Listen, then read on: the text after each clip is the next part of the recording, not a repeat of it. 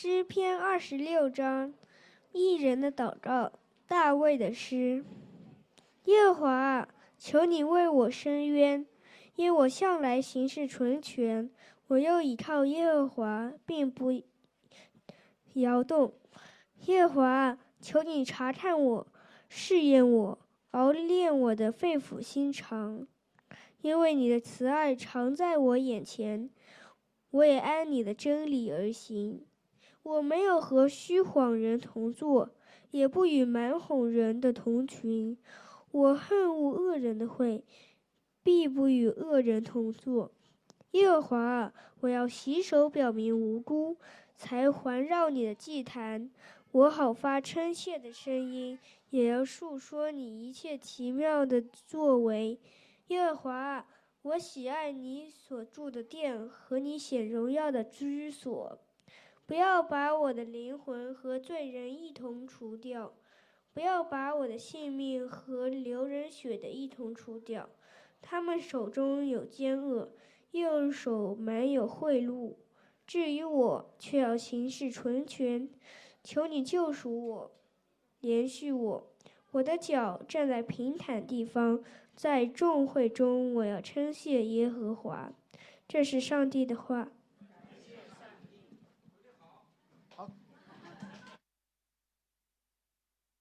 吝啬你们的掌声哈！好，那上海城市生命教会的弟兄姐妹们，尤其是线上线下来听福音的朋友们，第一次来到我们中间的新朋友，大家早上好。今天是立秋，今天是立秋。自教会建立以来，过去的三个夏天里面，每到夏天我们都会有一个诗篇的讲道。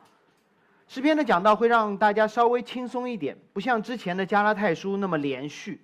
但也不像我们想象中的那样独立成篇，这样设计的本意是让这样张弛有张有弛。天都这么热了，就不要那么绷紧的神经来听加拉太书。万一出远门，走访其他教会，或滞留在三亚，还有机会去一下别的教会，偶尔错过一篇也影响不大。同时也想让不同的弟兄能够站上讲台。让我这种持续霸占这里的人有一些喘息的机会。结果呢？结果当我们在讲台上放慢节奏的时候，作为一个不断给自己揽活的教会，上周周间你们看到了，我们组织了一个儿童圣经暑期夏令营。你看到三十五个孩子在这样的一个空间里面，你可以想象场面如何？让我和。其他的童工在内的所有人神经更加的紧张，毫无放松，因为我们连自己都不放心，居然家长就放心我们，把孩子交给我们，对外宣称我们的目标是让孩子过集体生活，给家长喘息的机会，大家能够经历福音里的成长。但你知道我内心的目标是什么吗？我内心的目标就是教会没有被投诉，孩子没有跑丢，家长还来聚会。这就是我的目标。你一旦带过孩子，你就知道完美是多么一件让人可望不可及的事情。尤其是这些可望不可及的事情真的发生了。有一天，家长在结束之后给童工发了条消息，说我家娃刚上车就开始肚子痛，不仅肚子痛，还上吐下泻。啊，没有没有，就吐还吐，没有泻。你们给他吃了什么？我们现在不回家了，直接去医院照个 B 超。为人父母，我认为这样的第一反应太正常不过。换做我也会发一条消息问一下，然后我们的童工整个人都不好了。这样的询问听上去就是质问，每一条微信上面说正在输入就是审判书将来。关键还不知道问题出现在哪里，到底发生了什么？是我们做错了什么吗？哪些细节被疏忽了？有什么问题我们可以被可以避免却没有避免？要不要过去一帧一帧的翻监控？然后童工也会觉得冤枉啊！这个小朋友还是高需求宝宝，我们一直特别关心，怎么会有问题呢？还不敢告诉我，免得我说明天别来了。万一有问题，来不来教会呢？明年的暑期营搞不搞呢？甚至可能心里面开始怀疑说：这个教会我还挺喜欢的，难道我要开始找新的教会了吗？还好我是事后听说的，因为童工体谅我，希望我压力不要太大。事后也听到这个小朋友说了，医生说了，玩的太开心忘记大便了，放两个屁就好了。终于水落石出落了地，不是水落石出，心里石头落了地。我们，不，这不是故意的。我们在这个堕落的世界里面生活太久了，于是我们不但以最坏的恶意揣测这世界的现状，进而我们失去了希望。我们甚至会如此揣测自己，不断的自我怀疑，结果我们就被颠颠沛流离，不得安息，不断自省，然后再找下一站。就好像刚才小朋友肚子痛的时候，老师的第一反应就是我怎么了？然后找不到我自我自己身上的问题，就开始逃避这个环境，而最终的答案是权威的医生给出了诊断，让大家继续的安心的同心的敬拜。所以答案不是在自己身上找，也不要在环境上面找，我们需要来自一个更高的权威，带给我们一个完美的结局。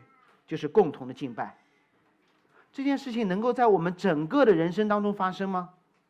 诗篇的二十六篇，我们这个诗篇系列的最后一篇，我们会发现说，真的可能哎。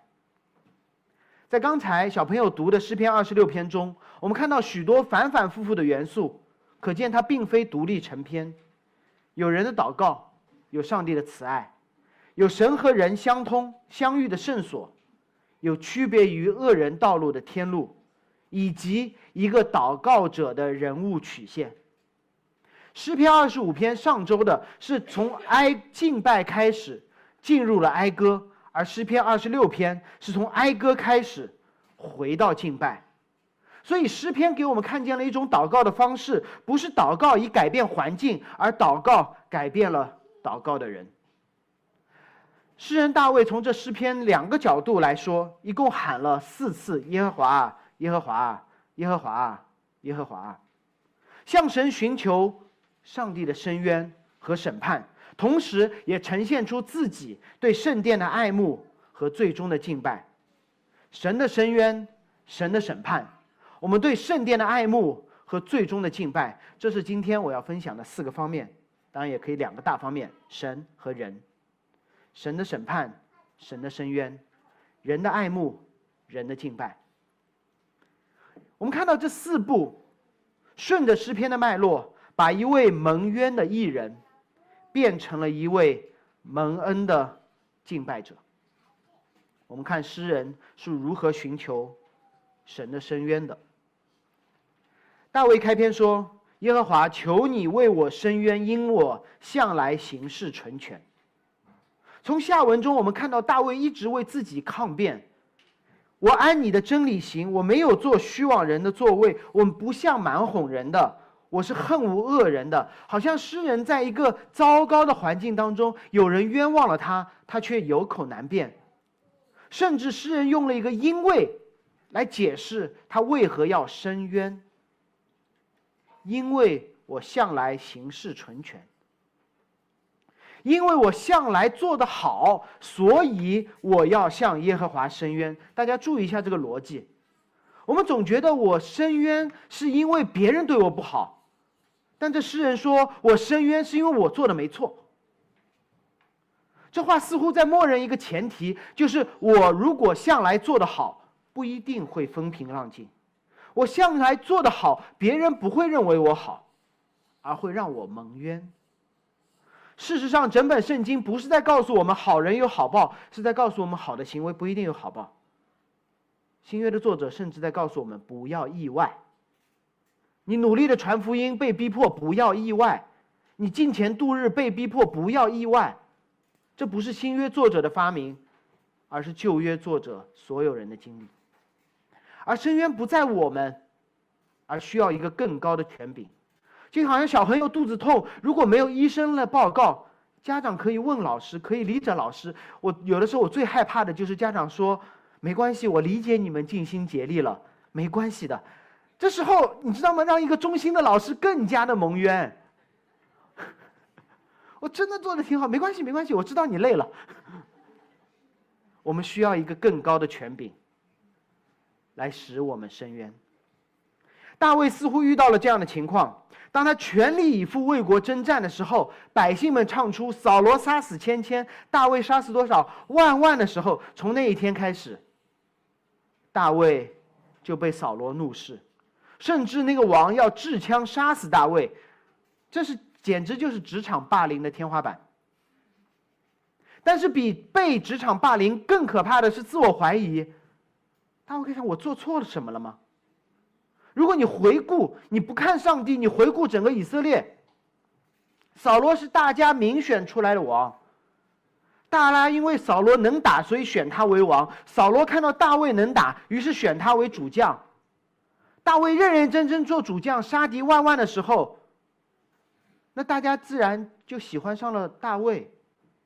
大家喜欢上了大卫，扫罗就要杀他。到底错在哪里？好像都没有错，扫罗好像也没有错，大家也很一致，每一环都没有错，流程上也很正义。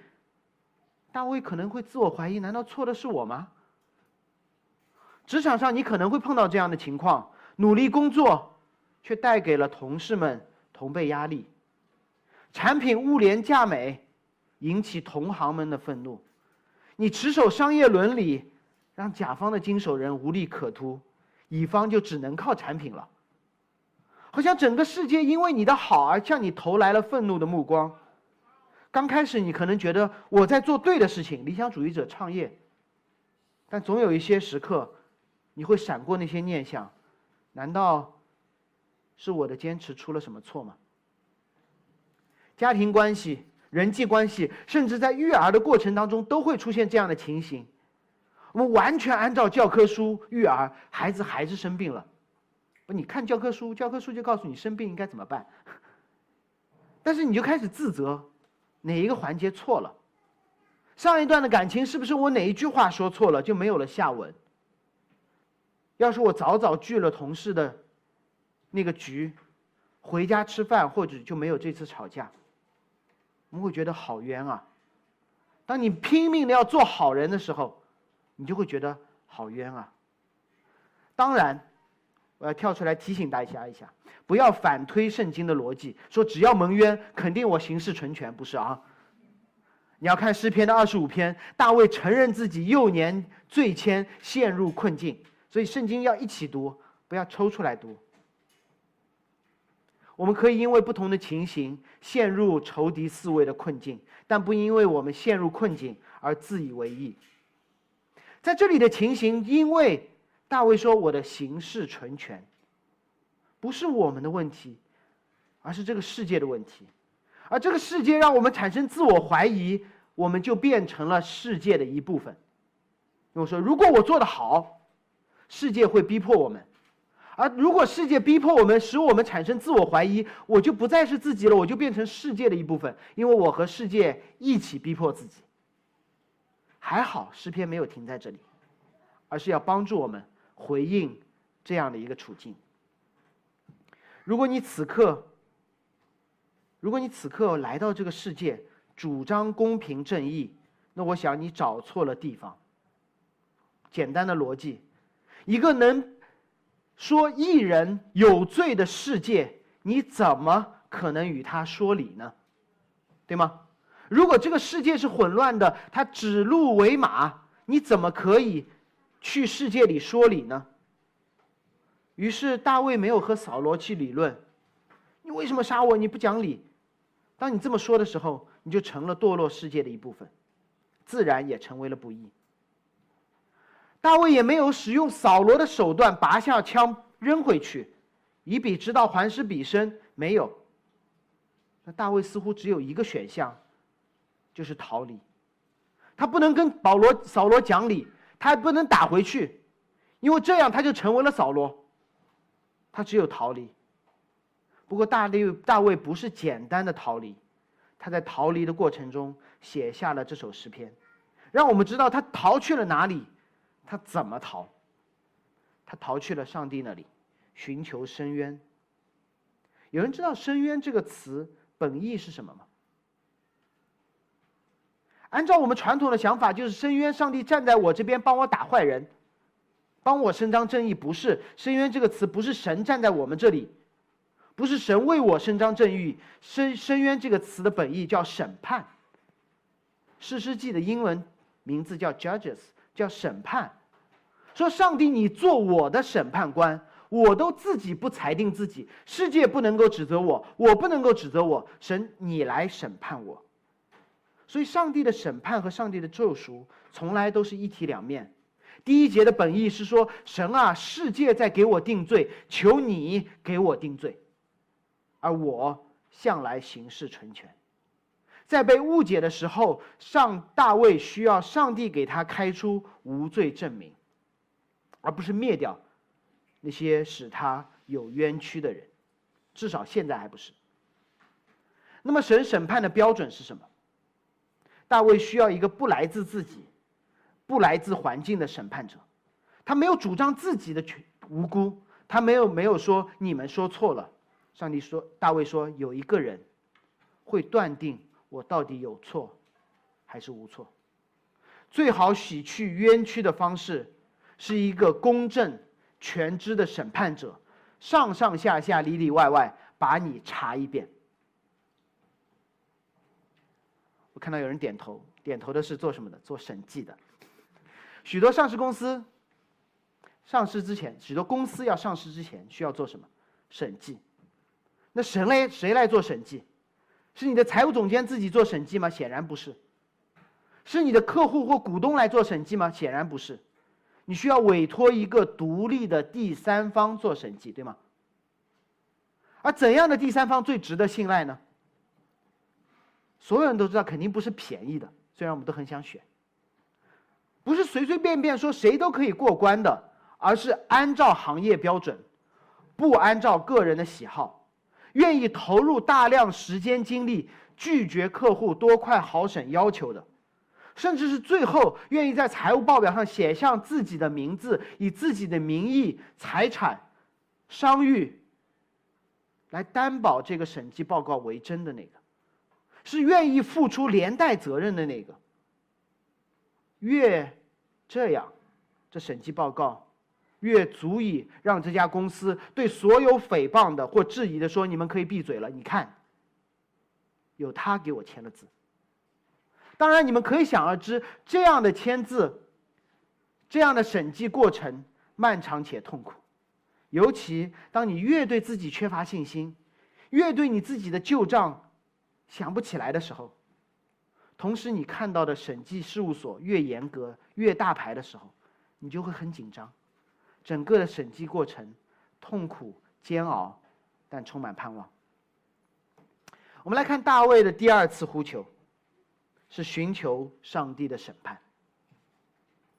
今天的第二点，大卫说：“耶和华，求你查看我，试验我，熬炼我的肺腑心肠。”大卫没有说：“你去看那些逼迫我的人，你去看我糟糕的环境，你去看我曾经经历的那些东西。”大卫说：“你来看我。”换做我是大卫，我觉得神，你看那些仇敌多坏，你看我试炼我的那些罪人多狡诈，你去熬炼扫罗的肺腑心肠，最好熬死他。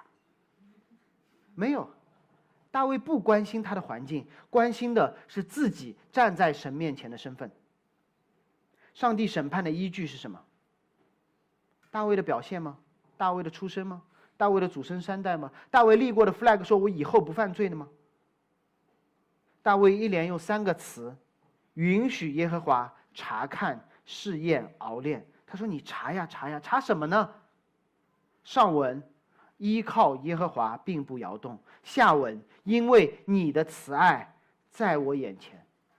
上帝查验、试炼、熬炼的是我们，同时不只是我们，是我们所依靠，并且爱我们的那一位。这样，大卫才有可能照真理而行。所以，上帝的审判首先看的不是我们的行为，不是别人对我们的评价。不是我们行为的结果，上帝的审判首先看的是我们倚靠的对象。上帝对我们的审判，要看的是我们倚靠的对象和爱我们的那一位。我还是用律师、会计师事务所的方式来帮助大家理解什么叫上帝要审判我们。首先看我们倚靠的对象，就是如果有一个事务所来到你们这里，来到一家公司的时候，他会问问题是什么？他说你要在哪里上市？如果你要在上交所上市，那我们就用中国的会计准则；如果你要在纽交所上市，我们就用美国的会计准则；如果你要在香港上市，你要用香港的会计准则。所以，上帝首先要审判的是说：如果你来找我审判，那么我要看看你是否按照我的准则，还是这个世界的准则。如果我们要对得起自己的良心，就用自己的准则把自己关起来就好了。把自己关起来，关到一个极致，那叫死亡，就是你只和你自己在一起。如果我们要通过这世界的标准，那就融入这个世界好了，进入这个混乱，混乱是这世界的准则。而大卫说：“不是，不要靠自己，也不要靠世界。我给你一套全新的准则，在这条准则下面，你在我面前，我才好好的可以审你。所以大卫用这诗篇，同时也在陈明自己为什么可以自称为艺人。当然，这是小标题，不是因为大家都夸他好，而是他拥有了一个特别的准则，获得了艺人的称号。”这是上帝的准则。那我们再想一下准则的问题。一个好的准则，什么是一个好的准则？是不是标准很高，还是准入很低？如果一个好一个会计准则中要求这家企业财务总监必须拥有两个以上博士学位，要出纳都得考出考出注册会计师。所有的财务报表精确到小数点后面三位，历年的预算和决算之间的误差参考六西格玛，只有这点你可以有误差。你觉得这是一个好的准则吗？这是一个标准很高的准则，对吗？但是是让一个人们望而却步的准则，这不是一个好的准则。但如果有一个会计准则，只要求资产负债表差不多可以就可以了，过程什么不重要。这是一个容易达成的准则，大家都会趋之若鹜，但是会发现这不是一个好的准则。这是一个混乱的、没有准则的准则。那大卫面对的是什么样的准则？是圣经的准则。圣经的准则之所以称为好，是因为它是人类道德的天花板，没有更高的。但同时，它也并非遥不可及。因为这个审判官来到大卫面前，他说：“你让我查看你，你知道我是全知的吗？没有一丝已经发生的罪逃过我的法眼。”大卫说：“我知道。”那位审判官说：“让我试验你，你知道我是全能的吗？我会用各种各样的方式逼出你的问题来。”大卫说：“我知道。”你让我熬练你，你知道我是永恒的吗？不仅是你过去的账要好，现在要不犯罪，将来你都不能够有任何的罪在我眼前，你知道吗？大卫说：“我知道。”所以说：“你知道我的标准那么高吗？”大卫说：“我知道。”大卫，你是不是好大的胆子？怎敢在全知全能甚至永恒的上帝面前说你来查查我？大卫说：“因为我知道，你不仅……”是道德一切标准的天花板，你还是慈爱的。你不仅公义，你还慈爱。什么叫公义和慈爱？什么叫全知且公义而且慈爱？凯勒牧师在他的《婚姻的意义》当中有一段对关系的描述。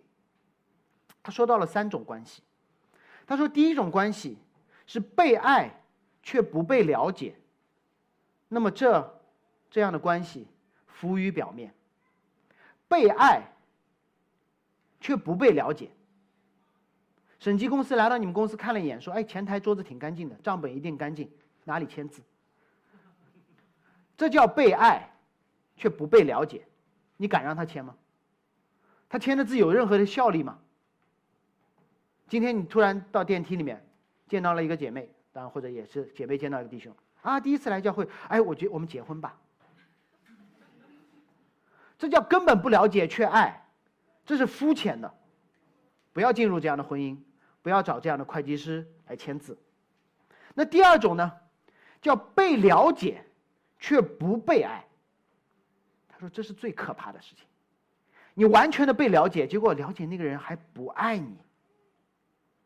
有一群人冲进你的公司，拿着搜查证说：“快，抽屉打开，锁打开，电脑打开，密码交出来，手机也交出来。”你会觉得开心吗？你会害怕？你会害怕？这群人是要完全的知道我们，但如果他不爱我们，就惨了。那最后一种是充分的了解并且被爱，这是神的爱，这是我们最需要的东西。那就是你发现来审计的那个是你的大学老师，一直帮助你排忧解难、有问必答的恩师。他不仅知道你的能力，知道你的为人，知道你一路上犯的所有的错和取得的所有的成绩。最关键的是，他还继续爱你。这下大卫放心了。他说：“我可以把所有的东西都敞开在你面前，而且你还爱我。那我有什么好害怕的呢？放着你来。”你查出这个账有问题，老师，老师说，你知道这个有问题吗？我知道，老师该怎么办？这是每一个人在审判面前的盼望，不是把我们的罪都藏起来，而是面对一个爱我们的审判者。大卫蒙冤，大卫希望被审判，审判的对象居然是审判官本身，就是那个老师，他来查验大卫。查验自己教学陪伴的结果，审判官陪着被告一起站在被告席。如果你的财务总监被各种质疑，被各种网暴，你希望最好的会计师事务所来审你们一下。当你担忧会不会真的查出你什么问题的时候，事务所的合伙人说：“没事，有问题我来承担，我帮你们。”把账重新做一遍。这时，大卫心安理得了，大卫终于放心了。大卫可以对所有指责他的人说：“你们给我闭嘴了。”说：“我是有问题，人家会查的，不用你告诉我。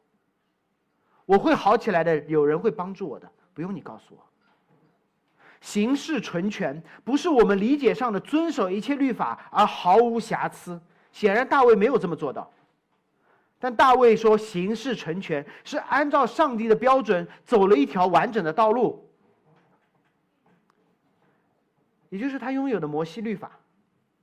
摩西律法不只有十诫。有人会觉得说，我遵守了摩西律法都做到了，就是行事成全，不是的。如果是这样，摩西律法就停在出埃及记二十章就好了。之后。摩西具体细化了每一条律法在生活中的实践，他不仅让你达到那个目标，还教你如何在小事上一点一点达到这个目标。那达不成怎么办？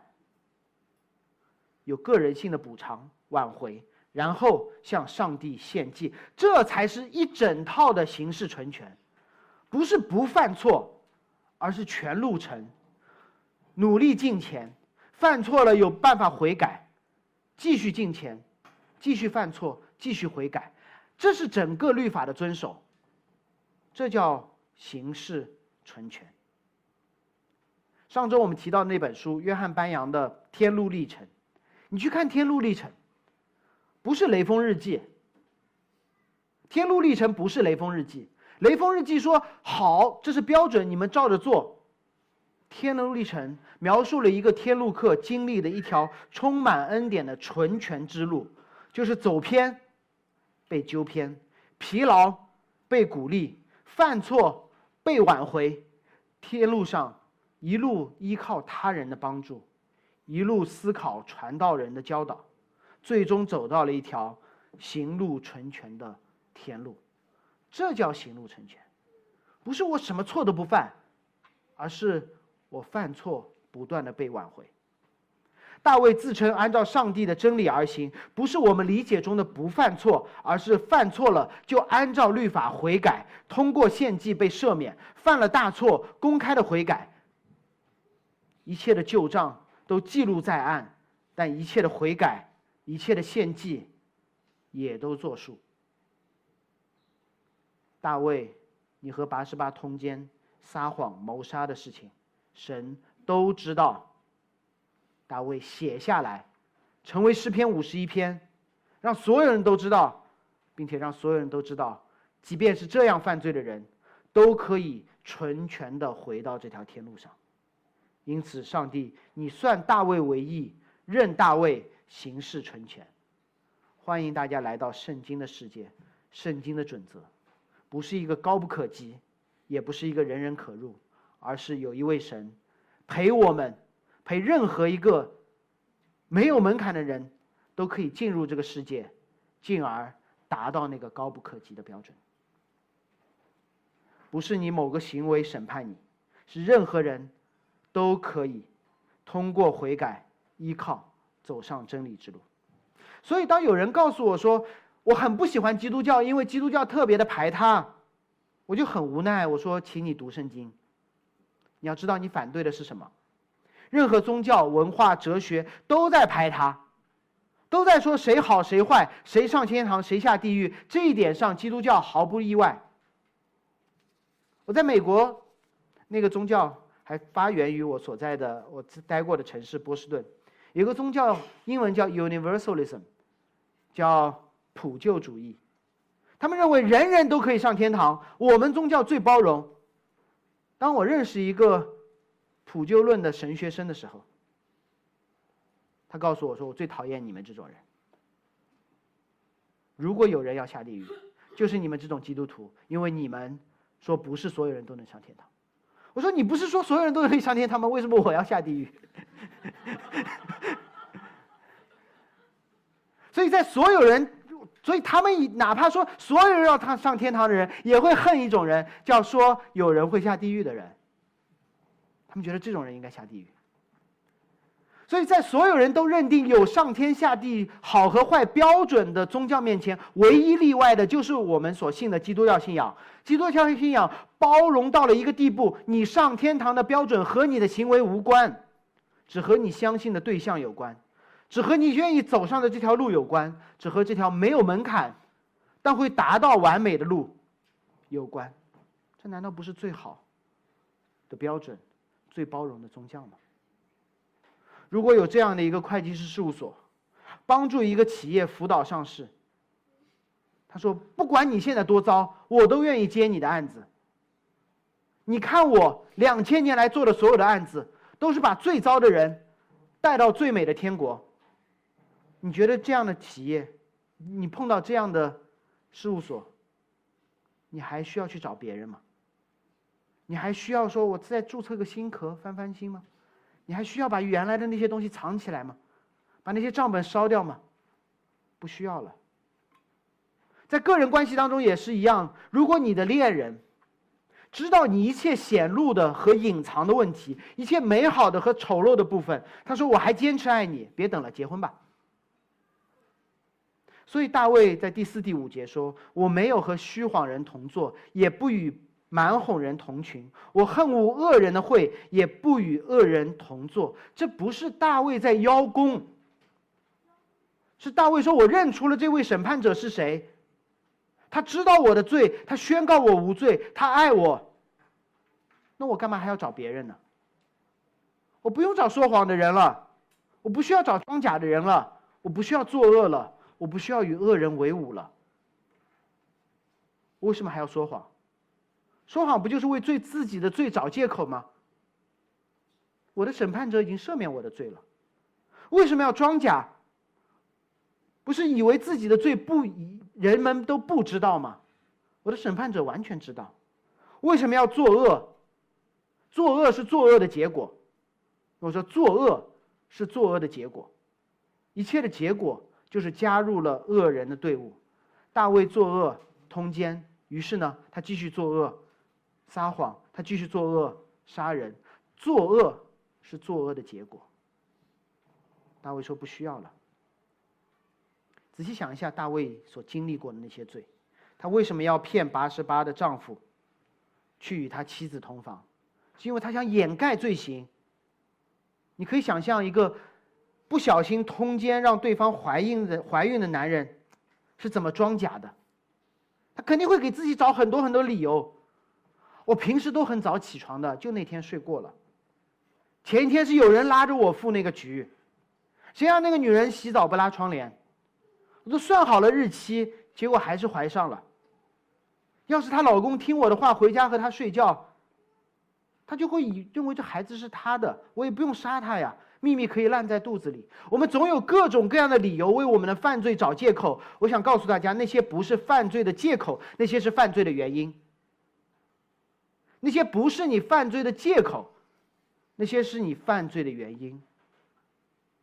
罪生出罪来。然而，当这个越陷越深的循环开始之后，大卫告诉我们说：“别想着谎言，因为真理冒犯性的进来了；别想着装假，因为光照进了我们的肺腑；别作恶了，因为你被爱了。凡是相信。”就会发现，自己已经慢慢的离开那个罪恶人的队伍，走上了天路。天路不是我努力要走上的，天路是我突然意识到说：“哎，我已经不在那里了。”这时的大卫进入了一场敬拜，他开始了第三段对上帝爱慕的呼求。第六节，耶和华，我要洗手表明无辜，才环绕你的祭坛。大卫没有无罪证明。但大卫拥有一张刑满释放证明。这张证明可以让大卫来到耶和华的祭坛旁，他用洗手表明自己的无辜。他没有说“你看我手是干净的”，他说“洗手表明自己无辜”。他承认自己犯过罪，有污秽，但他说现在已经被洗干净了。我很喜欢旧约当中撒加利亚的一个意象，来表明。每一个人在审判者面前的状况，我可能说过，但我愿意跟大家再回顾一下。在撒加利亚书当中，第三章，他描述了这样的一个意象：是天使指给他看的，就是大祭司约书亚站在耶和华的面前。约书亚站在耶和华的面前，而那时呢，撒旦站在约书亚的右边，与约书亚作对。天使让撒加利亚看到一场天上审判的画面，我们可以理解为审判或深渊，同一个词。那就是大祭司约书亚站在耶和华这位审判官面前，被告面对法官，而撒旦呢站在约书亚的右边，检察官的位置。检察官完全知道约书亚的情况，但是这个检察官根本不爱约书亚，他要与他作对。此刻约书亚的心情，你可想而知。他身边有一个完全知道他，但不爱他的撒旦。这时，耶和华也就是法官，居然没有对约书亚说话，他对检察官说的说话。他说：“撒旦，撒旦，耶和华要责备你，就是拣选耶路撒冷的耶和华要责备你。耶和华不是来审判的，耶和华是来拣选人的。”你这不是从火中抽出一根柴来吗？你难道不知道法官的目的不是为了通过审判把一些人治死，而是通过一些人审判，通过审判把人挽回吗？撒旦了解耶和华的律法，撒旦了解约书亚的情形，但撒旦完全不知道耶和华的目的。我再说一遍，撒旦完全了解耶和华的律法。撒旦完全了解约书亚的行为，所以撒旦说这个人该死，而耶和华说不不不，你完全不了解我的目的。目的是什么？这时约书亚完全被动，他就站在那边就吓傻了嘛，如果审判来的时候你能抗辩吗？不可能抗辩的，因为审判你的人完全知道你是什么，甚至知道你会抗辩什么。约书亚完全的被动，他穿着污秽的衣服。站在使者面前，他什么都做不了，因为他的身份就是污秽。但是使者开始做，使者吩咐他面前的说：“那些可能法官上的、法庭上面的其他的天使，约书亚穿着污秽的衣服，所以呢，你们要审判他吗？不是，你们要脱去他污秽的衣服。你有罪，所以你不是要受审判，所以我要把你的罪洗掉。”又对约书亚说：“我使你脱离罪孽，给你穿上华美的衣服。我说要戴洁净的冠冕在他头上，他们就把洁净的冠冕戴在他头上，把华美的衣服给他换上。耶和华的使者在旁边站立保护他。上帝的律法是很高的标准，人的行为是很低的污秽，所以呢，所以上帝要救你，不是所以上帝要审判你。撒旦，我知道这个约书亚的污秽无法达到上帝律法的标准，所以神不是要审判他，而是要拯救他。神不是要指着他污秽的衣服审判他，而是要把他污秽的衣服脱下来，换上华美，不仅无罪，戴上冠冕，并且被天使保护，走这条天路。这样，约书亚不仅被判无罪，而且能够留在。这恩典的家中服侍。撒加利亚的意象继续，耶和华的使者告诉约书亚说：“万军之耶和华如此说：你若遵行我的道，守我的命，你就可以管理我的家，看守我的院宇。”无罪释放的人通常出去找工作都很难，对吗？所以上帝说什么？留下干活，留下干活。不是蒙恩被释放苟且偷生，而是蒙恩被征召成为耶和华殿中的管家，这是最好的工作。圣经当中有一段律法，也在描述这样的一个情形：就当一个人被债主、被仇家逼迫之后，他可以根据摩西律法投奔一个大户人家寻求拯救。条件是他完全向这个大户人家敞开，说我就是这样的人，你愿不愿意救？如果这个大户人家愿意拯救他，那么他可以帮你挡掉所有的债主和仇家，而你呢，需要在他家工作六年。到了第七年的时候，这个奴隶可以做一个自由的选择，他可以选择离开主人的家中去做自由人，探索未知的世界，听上去不错，开始全新的人生。但是他还可以做另外一个选择，就是在主人家终身为奴。并且以一个仪式，就是把耳朵在门框上打一个洞，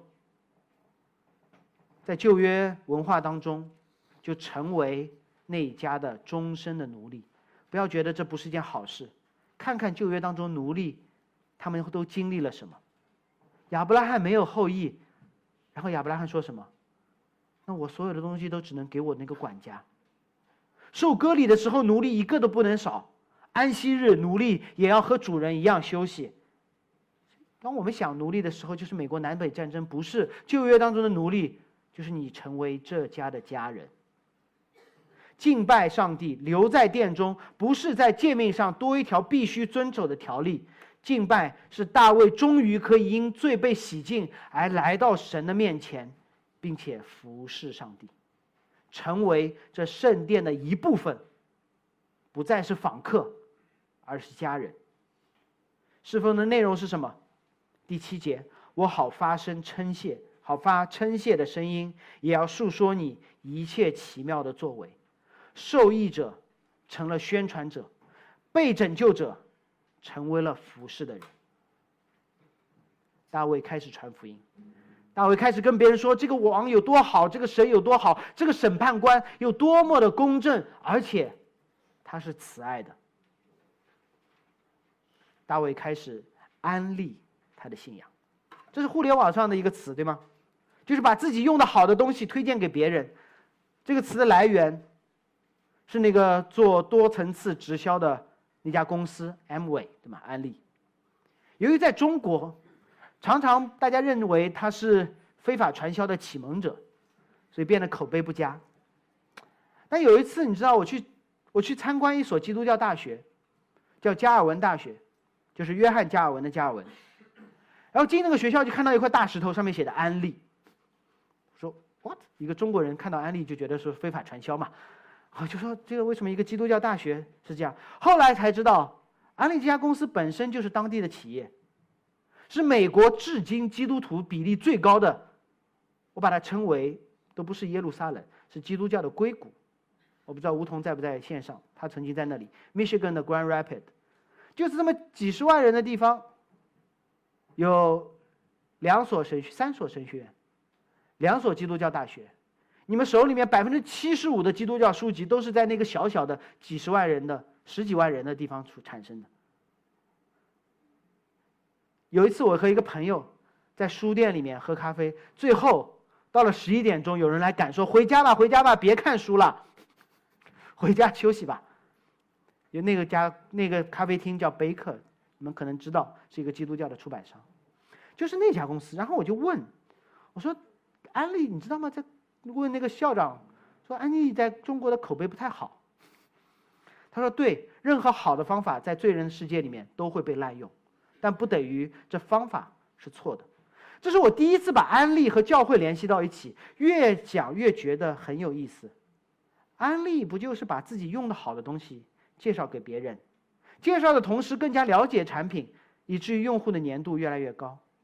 而之后出现的问题，是出在产品不稳定，而介绍人关心的不再是关系，不再是产品，而是我可得之利嘛。于是你卖产品，你交朋友变成了为了卖产品，卖产品是为了拿佣金，佣金替代了所有一切的动力，这叫起初的设计被罪玷污。问题不在于向人说这件事情好，而在于产品和执行的人是不是好。而福音你知道吗？恰恰解决了这个问题。我相信，不管安利卖什么产品，只要卖的不是福音，一定会出问题。但福音让我们看到这样宣传方式的救赎，那就是第一，这产品从不改变，产品从不改变，对吗？你如果你如果给朋朋友推荐东西的时候，你最害怕的就是出来个新产品，我自己都没用过，我给还是不给？最后看在钱的份上，还是给了。其次是产品的目的就是要人不再关心自己。产品的目的就是让人不再关心自己的利益，在这样的一个情形下，大卫才不断的发称谢的声音，说我要述说一切奇变、奇妙的作为。大卫开始安利这位拯救他的神。与此同时，他继续表白说：“神啊，我喜爱你所住的殿，和你显荣显荣耀的居所。”它的年度越来越高，越来越高。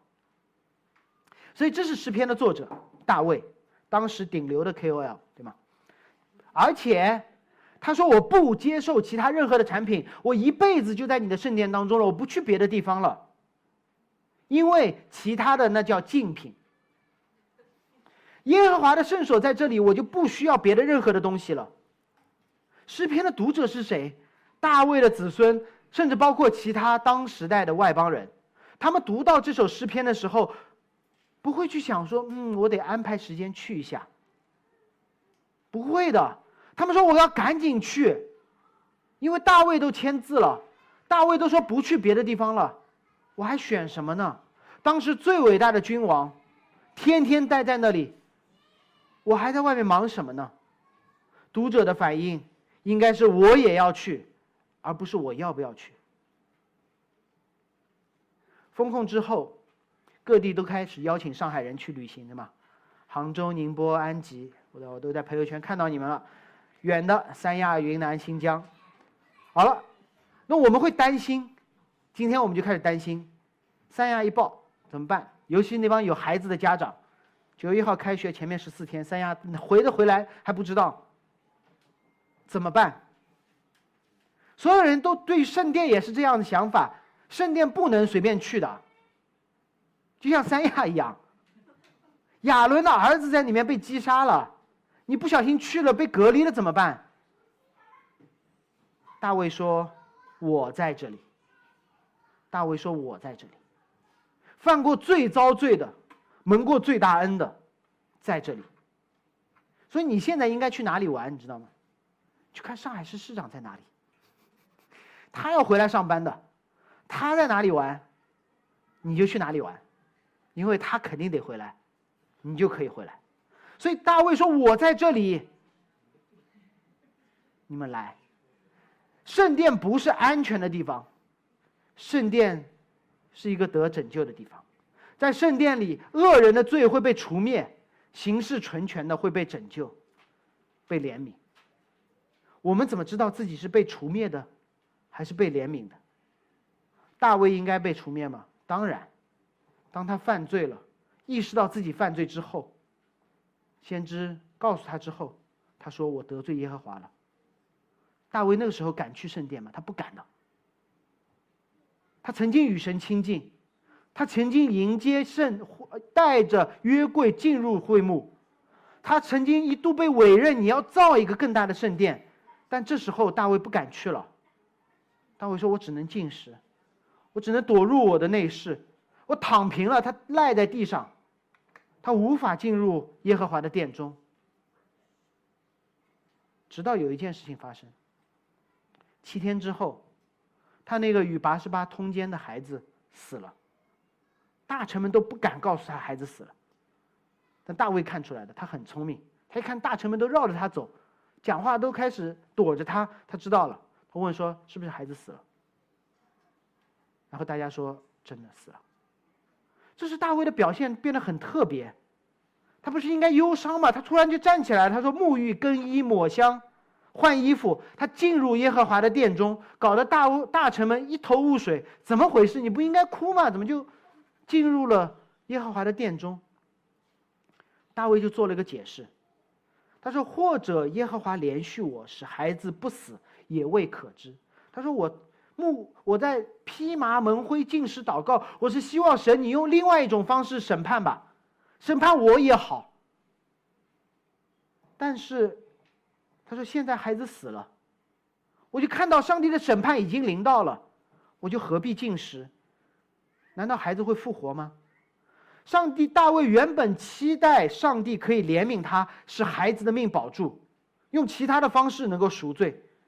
但是他知道这个无辜的长子被击杀之后，大卫明白一件事情：，就我犯罪应该被审判的那个审判，落在了这个孩子身上。靴子落地了，我安全了。如果此刻大卫不再冲进圣殿，那他孩子才叫白死了呢。知道了吗？因为大卫的罪被这个无辜的孩子承担了。所以大卫可以犯罪，但被审判，进入那个圣殿了。于是大卫不仅进入了圣殿，还与拔示巴同寝。孩子的死不仅救赎了大卫回归王位，回到圣殿，还救赎了他和拔示巴那本来不应该发生的婚姻。一个原本通奸的婚姻都被救赎了，一个杀人犯都被救赎了。他的儿子，他的下一个儿子被取名叫所罗门。你知道所罗门还有一个不为人知的名字，叫耶迪底亚，意思是耶和华喜爱的。因为那个长子死了，大卫用第二个儿子纪念自己，自己的婚姻。他说：“耶和华还爱我。”没有任何一个罪大到一个地步不能被救赎，没有一个人糟糕到一个程度不被大上帝所爱。最后我们看到大卫的敬拜不止他一个人，而是大卫在众会中，直译就是大卫在教会中敬拜耶和华。问题来了，大卫的长子替他死，我们他可以洗手进圣殿，婚姻被救赎，得一个智慧的后裔，被上帝所爱。那众会当中的其他人呢？每个人都把自己的儿子献祭吗？大卫的长子只是一个隐喻。如果你觉得无辜的孩子替大人的罪死太残忍了，因为你不知道被拯救的是你。如果你觉得那件事情太残忍了，是因为你觉得还有别的方法，而且我不是那个被拯救的。在福音书当中。我们看到一个大卫的子孙，耶和华的长子，比大卫的长子死得更惨。大卫的长子死在腹中，死在死在无知无觉中；那个长子死在清楚的知道中，但他救的更多。想象一下，当耶稣在读诗篇二十六篇的时候，他的感受是什么？耶和华，求你为我伸冤，因我向来行事纯全。耶稣不需要被归算为义，他不需要圣殿的拯救，他从未犯过罪，他从来依靠耶和华不动摇。耶稣的一生在众目睽睽之下，法利赛人要抓他律法的把柄，祭司长要抓他宗教的把柄，连最严格律法执行者比拉多都只能无奈的说：“我查不出他什么罪来。”上帝的慈爱永远长存，上帝的公义永不改变。上帝要救人，上帝要审判人。耶稣读到这里的时候，他明白了自己的人生目的：若主的旨意要成就，我就必须一生遵守律法，并以罪人之身接受审判，满足上帝的公义。罪要被审判，满足上帝的慈爱。罪不会两次被审判，知道吗？当耶稣站在你的右边时。上帝说：“你有没有罪？”我会说：“我有罪。”你要不要受审判？我会说：“神，你是公义的，一个人的罪，一个人受审判，他已经替我审判了，他已经替我接受了审判，你不能再审判我了。”耶稣没有和虚妄的法利赛人同坐，也不和蛮哄人的祭司们同群，他恨恶恶人的会，不惜亲手砸了那个圣殿，同时。他被上帝从天上确认说：“这是我的爱子，我所喜悦的。”他就是神的话成为了肉身，他就是预言中上帝奇妙的作为。基督教信仰有最高的标准，但是上帝说：“我让我的儿子替你们遵守。”基督教信仰有最低的门槛，只要你相信，你可以加入。在这两下之间，有一条最美的天路，就是耶稣基督与我们同行，并让我们。与其他蒙恩的罪人彼此同行，成为教会。如果你还在为大卫无辜的孩子之死而耿耿于怀，你觉得死的人应该是大卫，那么你就不应该面对上帝为我们死了他的长子而无动于衷，因为死的人应该是我们。如果你对大卫说：“既然孩子死了，你就应该好好的活，否则那个孩子就白死了。”那么，在座的基督徒，你就应该跟你身边的非基督徒说：“基督耶稣已经为我们死了，你至少应该认识一下他。若你真的完全知道他，那你理所当然的应该为他而活。”最后，让我用诗篇的第一篇作为今天结束的祷告。我们一起低头。主，我们感谢你赐下你的儿子，不从恶人的计谋，不占罪人的道路。不做亵慢人的座位，主耶稣基督，我们感谢你，是你自己唯喜爱耶和华的律法，昼夜思想，以至于为我们而死，让我们这群人因信蒙福。圣灵保会师，我们感谢你，你进入我们中间，使我们与基督联联合，像一棵树栽在溪水旁，按时候结果子，叶子不枯干。就让我们一直在你的道路上，一直在你的溪水边。作为一个群体的教会，经历你，敬拜你，传扬你，只等到你来的日子。奉耶稣基督名祷告，阿门。